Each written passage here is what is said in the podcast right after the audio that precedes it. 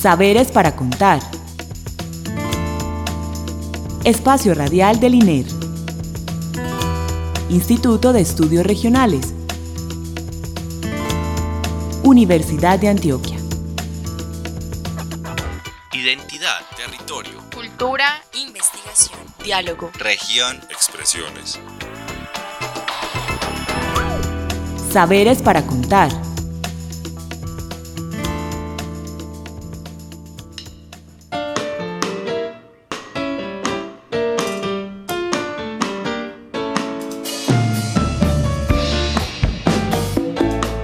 Buenas noches. Les damos la bienvenida a nuestro programa Saberes para Contar, el espacio radial con el que el Instituto de Estudios Regionales comparte con ustedes los conocimientos que producimos en el INER, los grupos de investigación con los que lo producimos, las organizaciones e instituciones con las que trabajamos y demás experiencias que traen nuestros invitados a esta cabina. La noche de hoy estamos haciendo pues el segundo programa de Saberes para Contar desde el Magdalena Medio y precisamente queremos darle pues las gracias por este patrocinio a la Dirección de Regionalización, también a la emisora cultural de la Universidad de Antioquia, a nuestro director de la sede Magdalena Medio, Félix Castrillón Agudelo, a la directora de la emisora, Alina Castillón, y la asistencia técnica de Carlos Tamayo. Hoy tenemos dos eh, invitados pues, muy especiales para trabajar el tema de la educación en el territorio. Uno de ellos es Félix Castrillón, nuestro director. Buenas noches, Félix. Muy buenas noches, Clara. Eh, agradecerte esta invitación que nos hacen por parte del INER y estar aquí con mucho gusto para que conversemos. Ay, muchas gracias. Y nuestro segundo invitado es Hugo Calderón Rodríguez, él es docente e integrante de la mesa de, de, educación. Buenas noches, Hugo.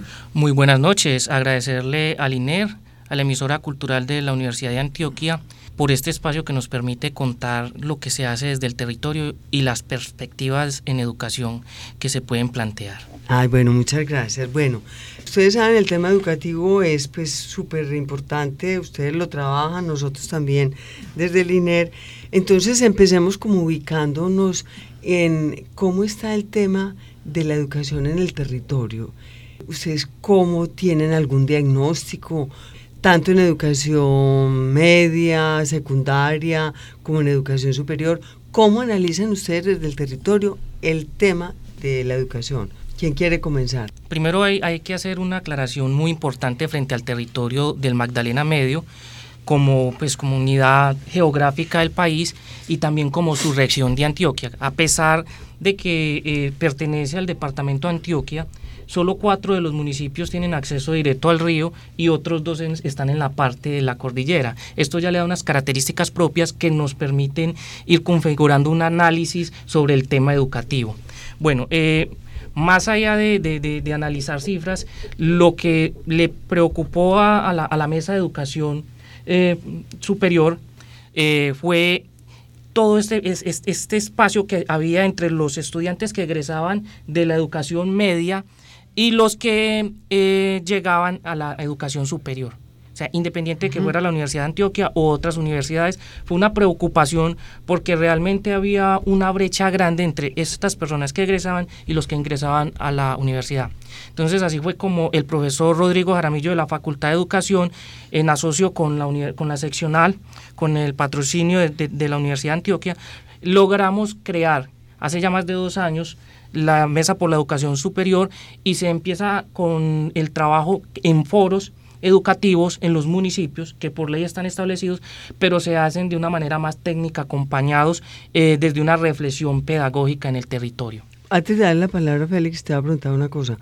Hay, hay datos, o sea, ¿qué porcentaje, qué tan grande es la brecha del número de estudiantes que terminan la educación precedente y los que entran a la universidad? Tenemos datos, que si es el 50%, el 60%, el 70%, ¿qué tan grande es esa brecha? Bueno, eh, precisamente hay, una, hay un asunto de, que faltan esas estadísticas. Es, un asunto, es un asunto olvidado, es un asunto olvidado en especial en este territorio del Magdalena Medio. O sea, vamos a, la medición de eh, cuántas eh, instituciones educativas están en alto, en medio o en bajo, pero que haya un registro puntual que nos diga es el 30, el 40, el 55% de los estudiantes que ingresan, ingresan a la universidad, ese dato no está constituido, está en construcción. Conozco de una profesora de la Facultad de, Ingeniería, Alessandra Hoyos, que estaba en ese trabajo eh, para su tesis doctoral, que estaba sacando esos datos estadísticos, pero aún no ha concluido la investigación. Ya, bueno, Félix, tú como director de la seccional, ¿cuál es el diagnóstico que haces de la educación superior aquí en el Magdalena Medio? Lo que tú quieras. Eh, Clara, yo creo que para hablar de educación superior yo no puedo dejar de pasar en alto la parte de la educación precedente. A mí me parece que hay un vacío grandísimo en cuanto a la formación integral del ser y el proyecto de vida. Tenemos unas deficiencias grandes donde tenemos un estudiante no motivado, para entrar a la educación superior, un estudiante que su proyecto de vida no es la educación superior, no se ve en una universidad y eso va de la mano de la formación integral. Y sabemos que para hablar de formación integral tenemos que hablar de la familia, de la educación media, de la misma sociedad, de las políticas públicas. Entonces nos llegan, a nosotros nos llegan unos estudiantes a la universidad puntualmente la Universidad de Antioquia. Yo podría decirte ahora que hablar de estadísticas en lo que tenemos conocimientos, Puerto de Río arroja 400 bachilleres anuales, sumados a los seis municipios de la región son 830, 850, de ahí nosotros captamos al año el 10%, o sea, 80, 100 estudiantes que nos llegan una brecha del 90%. con respecto a la Universidad de Antioquia, habría que mirar mm. cuántos entran al SENA y cuántos se van para las grandes eh, ciudades, pero nos llegan con unas deficiencias grandes. Nos llegan con unas deficiencias grandes, a pesar de que ganan el examen de admisión con el punto de corte que exige la universidad, nos llegan y somos nosotros como Universidad de Antioquia que tenemos que empezar a hacer ese proceso de nivelación igualmente con la parte de bienestar y con la parte eh, de psicología empezar a, trabajar esa parte de formación integral porque nos llegan unos muchachitos que les hace mucha falta la parte de la formación integral y es nuestro deber como universidad aportarle a esa formación integral para sacar un profesional apto, disponible y competitivo para la sociedad. Y cuando tú hablabas, Félix, de que pues había una deficiencia en la formación integral y proyecto de vida. ¿Cómo interpretas cuál es como en general ese proyecto de vida que tienen hoy los jóvenes de la región? que les impide, o sea, que ese proyecto les impide acceder a la educación superior. ¿Cómo son esos jóvenes? ¿Cuál es el proyecto de vida que tienen? ¿Qué están pensando? ¿Cómo es eso? El proyecto de vida de los jóvenes en la región del Magdalena Medio y en otras regiones es ganar dinero rápido y fácil, desafortunadamente. Y se tienen los ejemplos de la violencia, del narcotráfico, del paramilitarismo, que coayuda a ese caldo de cultivo. Entonces eso es una de las barreras grandes que tenemos, que tienen los jóvenes para entrar a la educación superior. ¿Quieres decir algo, Hugo? Sí, claro. Eh, yo comparto la posibilidad de ser docente universitario y de ser docente de escuela maestro de escuela. Y pues don Félix hace, hace una, afirmación muy importante frente al trabajo que se viene haciendo en orientación vocacional. Yo difiero un poco de la orientación vocacional, yo hablo más de, los sentidos de vida de los estudiantes. Y hay un asunto que, uno lo, ve a diario y, y, es el asunto de la pertinencia de la educación en la región, de la educación superior. Infortunadamente, eh, no hay una oferta variada en los programas. Y por ejemplo el SENA que oferta educación para el trabajo, tecnologías, técnicos, siempre uno ve que es una, una oferta guiada, una oferta guiada hacia las mismas, hacia las mismas áreas del conocimiento. Y hay, y hay una demanda de los estudiantes. Aunque no nos podamos quedar solamente en la pertinencia, también tiene que ver, ver un asunto de cambio de cultura. Cuando don Félix habla de, del asunto de, de que el narcotráfico, de que esa visión a, conseguir dinero a corto plazo, yo creo que es una visión que nos afectó a, nivel territorial, ¿cierto? Y empezando por, hay, hay datos muy interesantes de que solamente en el municipio de Puerto de Río hay más de 500 niños en edad escolar por fuera del sistema educativo. ¿Y, ¿Y qué están haciendo? Pues en estos días hubo una matriculatón por parte de la Secretaría de Educación Departamental y pues no, no, no, no, no se ha oficializado el número exacto de estudiantes que están por fuera y que se lograron regresar a las aulas. Entonces, si esto se da en la educación inicial, imagínense los que egresan y que eh, lamentablemente la misma economía de la región, el mismo contexto laboral obliga a que muchos de estos estudiantes tengan que estudiar algo corto y rápido y no se ven un proyecto de vida donde tengan que invertir tres, cinco años de su vida en un proceso de formación porque hay asuntos de lo económico y de las necesidades básicas a resolver.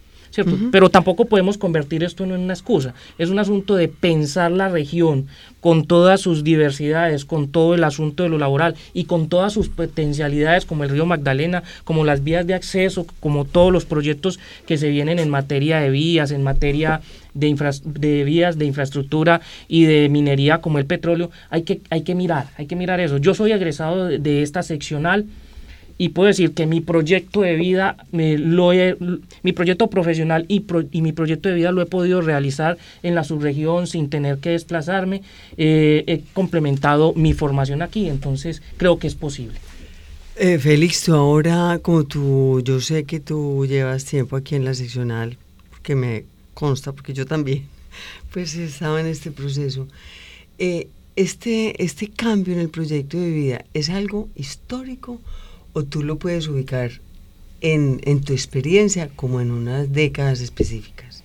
Hubo un cambio en la mentalidad de los jóvenes para acceder a la educación por esta eh, necesidad de eh, ingreso fácil, rápido. ¿Eso es nuevo? Pues nuevo. ¿O te tocó otra época donde eso no ocurría?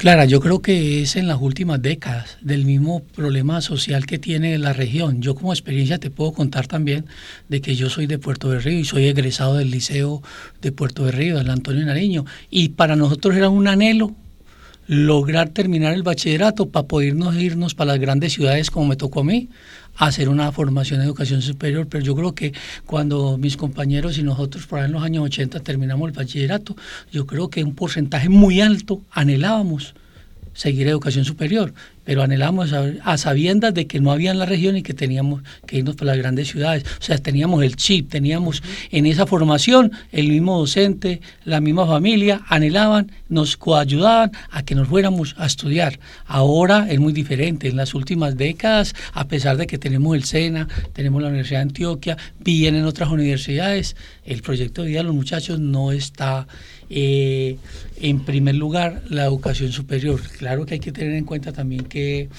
en las últimas décadas han sido muy difíciles para la región del Magdalena y para todas las regiones, a pesar de que digamos que tenemos el río Magdalena, que las riquezas del Magdalena Medio, que las autopistas, que la ganadería, que el petróleo, diría uno, riquezas para quién. Volvemos entonces a lo mismo, bueno, entre, entre más días o entre más años, los extremos se van distanciando. Mm. más ricos entre más días más ricos y entre más días más pobres. Entonces esos extremos no se van a encontrar, se están distanciando. ¿Hasta dónde? Bueno, yo tengo dos preguntas de lo que ustedes han hecho. Una relacionada con lo que decía Hugo de la vocación. Entonces va a tocar un tema muy sensible ahí que tiene que ver con los programas que se ofrecen.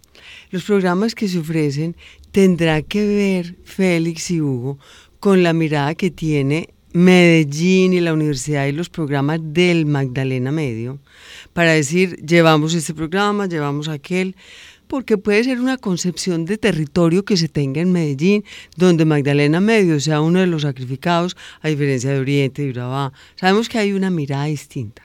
Tendrá que ver eso, la mirada que Medellín tiene sobre el Magdalena Medio para traer o no traer algunos programas. En cuanto a la vocación, tocando ese tema que trata Hugo. Eh, claro, yo para responderte eso también eh, eh, hago otra pregunta o dejo una pregunta en el aire y es pertinencia para quién.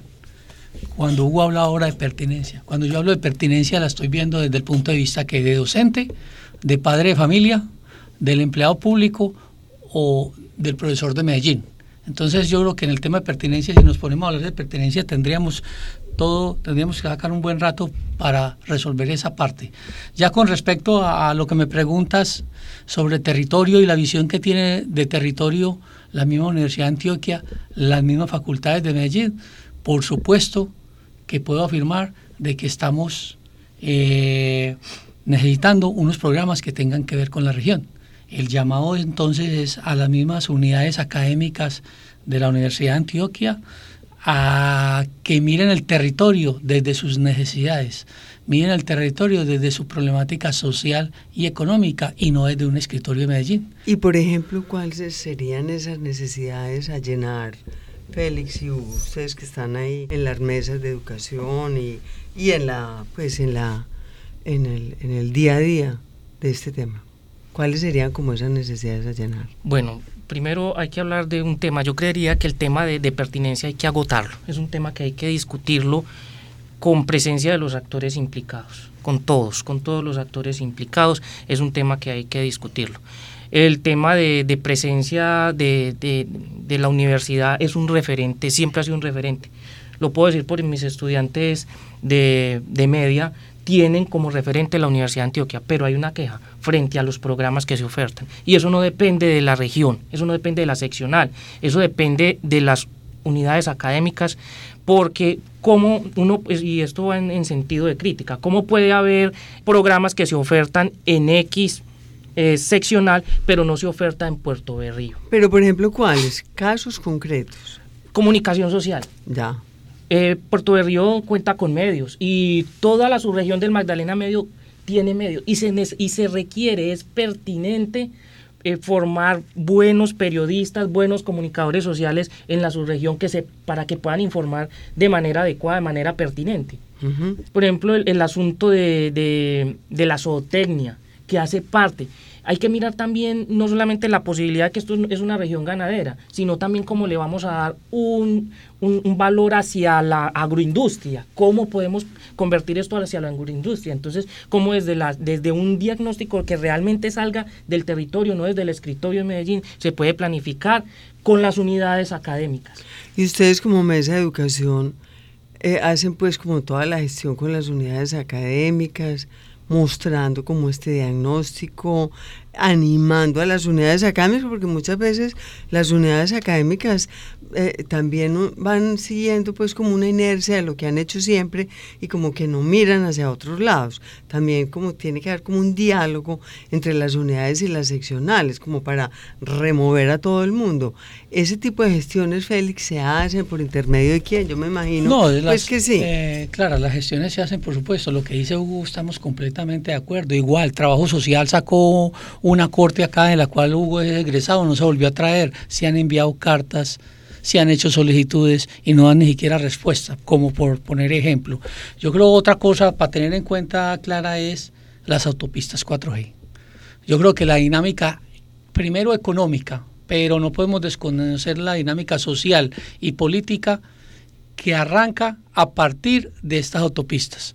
Yo creo que la región la cosa? va a cambiar, va a cambiar. Yo hoy de la, mi teoría es que a partir de que esté funcionando las autopistas 4G, podemos decir que la historia del Magdalena Medio es un antes de las 4G y un después de las 4G, que no nos las han socializado y no estamos preparados para ellas. Pero yo tengo mi tesis acerca de que sí va a cambiar. ¿Por qué va a cambiar? Porque vamos a quedar a a dos horas, dos horas y media de Medellín, porque vamos a quedar a una hora de Segovia, porque vamos a quedar a tres horas de Caucasia. Entonces esa misma dinámica que le va a aportar el transporte terrestre a esta región va de la mano de la dinámica económica y por supuesto la dinámica en, educación y la parte social. ¿Y qué vamos a hacer para enfrentarla, Hugo? Dale. Bueno, hay un asunto que no podemos perder de vista y es que el Magdalena Medio eh, incluye aparte de Puerto Río, los otros cinco municipios. Claro. Entonces, eh, yo conocí la experiencia, por ejemplo, de estudiantes que venían de Maceo, que venían de Puerto Nare, que venían de Puerto Triunfo, y hacen el esfuerzo de venir a Puerto de Río a estudiar. Pero entonces ellos también hacían la reflexión, bueno, mientras me vengo a pagar a Puerto de Río, también me puedo ir para Medellín que hay una flexibilidad en ciertas cosas, en horarios, en tiempos, en la oportunidad laboral. Entonces es también pensar desde de, el área de bienestar qué podemos hacer, porque la idea es que si vamos a hacer una subregión y vamos a tener impacto en el tema educativo, es también pensar de cómo podemos atraer los mismos. O sea, si yo tengo, un, yo tengo, hablemoslo, y no me gusta hablarlo así, un producto, entre comillas, lo voy a ofertar. Pues yo debería primero ofertárselo a mis vecinos. ¿Y cuáles son mis vecinos? Maceo, Caracolí, Puerto Nare, Puerto Triunfo, Yondó. Igual lo que dice Hugo, nosotros somos un municipio frontera. Entonces no solo son seis municipios, nosotros tenemos aquí a Cimitarra, Puerto Boyacá, Puerto Parra y Barranca Bermeja y tenemos estudiantes de esos municipios. Yondo está entre los cuatro municipios de acá. Entonces tenemos municipios como municipio frontera, tenemos vecinos de los otros departamentos. Entonces tenemos que mirar esto desde el punto eh, de vista regional. O sea, esa, esa diversidad territorial no está incluida, o sea, o no, que es una potencialidad, no ha sido suficientemente explotada, pues, para la pertinencia, para la diversidad de vocaciones, para lo que se va a venir en la transformación con las autopistas, que las va a acercar mucho más, va a tejer esa relación territorial de una manera mucho más fácil, más ágil, ¿cierto? No nos estamos adelantando a eso. Estamos haciendo la planeación, la mesa educativa, la mesa de educación se está pensando eso, ha incorporado el tema del territorio en sus discusiones o sigue estando muy encerrada en el tema educativo, sin mezclarle territorio a eso. Hugo. No, claro. Precisamente tuvimos el acompañamiento en un foro en Puerto Nare del profesor Marco Raúl Mejía que habla de educación y territorio. Lo que pasa es que a través de la mesa lo que, se quiere es dinamizar y hacer la reflexión, poner, problematizar la cuestión de la educación en el Magdalena Medio, tanto la precedente como la superior. O sea, el asunto de problematizar implica poner eh, en contexto toda esta diversidad del Magdalena Medio. Se ha tratado desde la mesa construir un proyecto de investigación que nos pueda dar luces, que nos pueda eh, permitir tener una línea base de cómo está la educación ahora, cuáles son esos presupuestos que tenemos, qué vamos a proyectar y cómo vamos a articular la educación precedente, la educación superior, teniendo en cuenta pues toda la diversidad y la pertinencia. Y un asunto muy importante, la infraestructura educativa. Ese no es el todo, pero ayuda. Entonces, como para terminar, Félix, porque pues faltan unos como tres o cuatro minuticos, ¿qué vamos a hacer hacia futuro? Yo creo que, a ver, nosotros como Mesa de Educación, para terminar lo que dice Hugo, estamos jugando un papel importante, vamos a seguir trabajando, porque hemos identificado, bueno, vamos a mejorar la educación precedente. ¿Cuáles son para los mejorar la educación mm. precedente, que hay que, hay que hablar de unas políticas públicas donde hay que involucrar los municipios, la administración departamental. Usted tiene que, tenemos que hablar de jornada única, en la educación precedente y no, hemos, y hemos arrancado. Hay que hablar de subsidios de transporte, hay que hablar de alimentación, hay que hablar de subsidios para los estudiantes de 10 y 11, que es la mayor deserción que hay en la educación precedente. ¿Por qué? Porque cuando el muchachito está, va para 10 o 11, está en la edad de empezar a trabajar, desafortunadamente, para poder aportar a la casa. Entonces tenemos que ayudarle con subsidios. Esa es la extrema pobreza que tú dices. o los...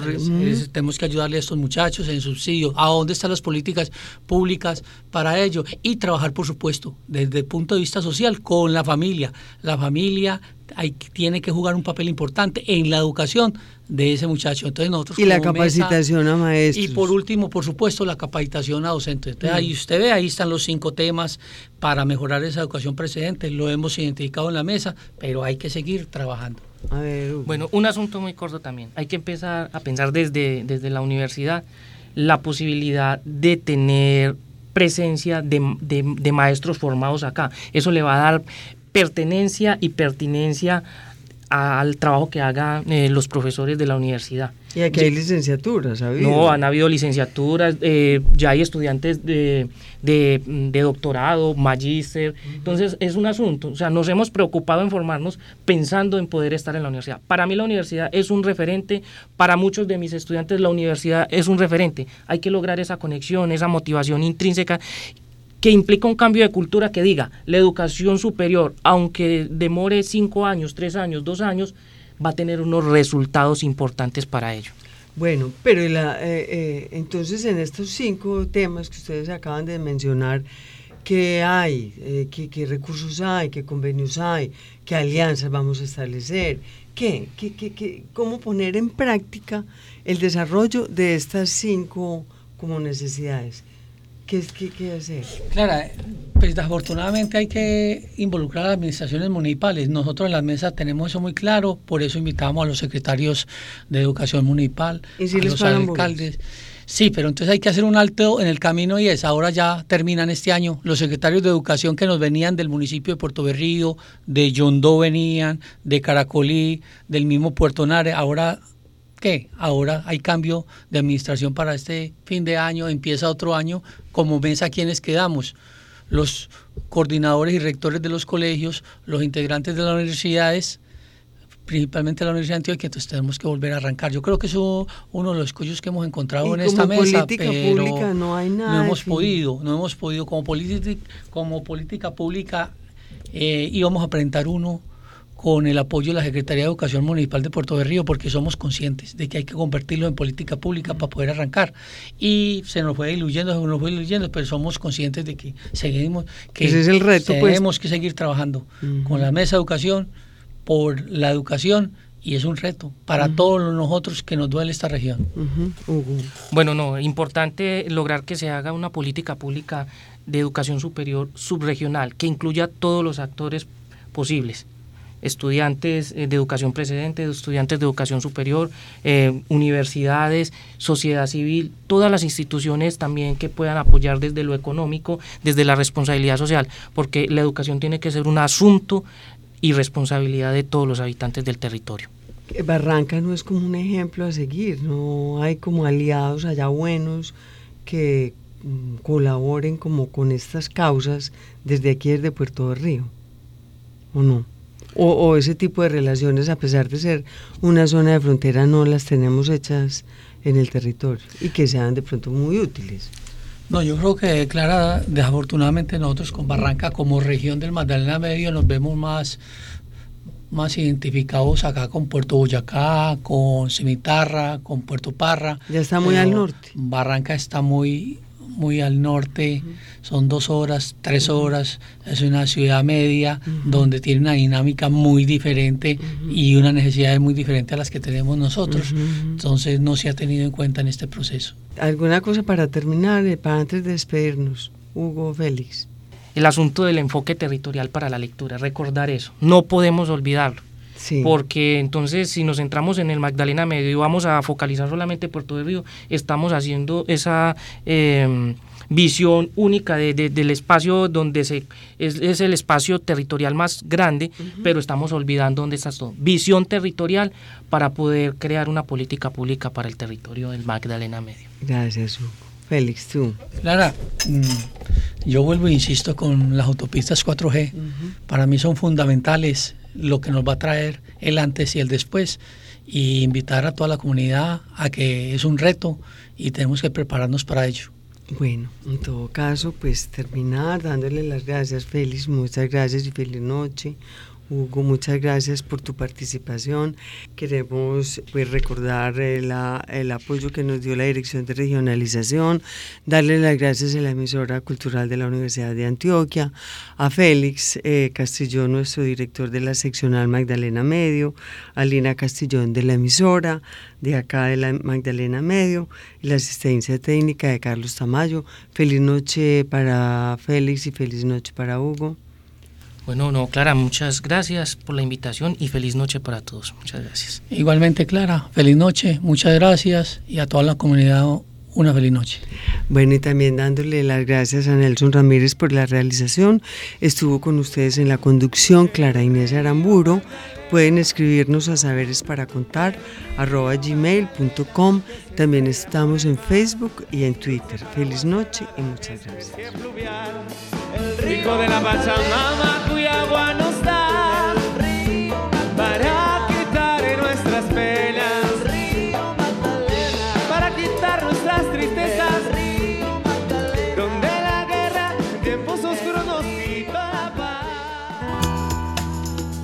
Saberes para contar. Espacio Radial del INER. Instituto de Estudios Regionales. Universidad de Antioquia. Identidad, territorio, Cultura, investigación, diálogo. región, expresiones. Saberes para contar.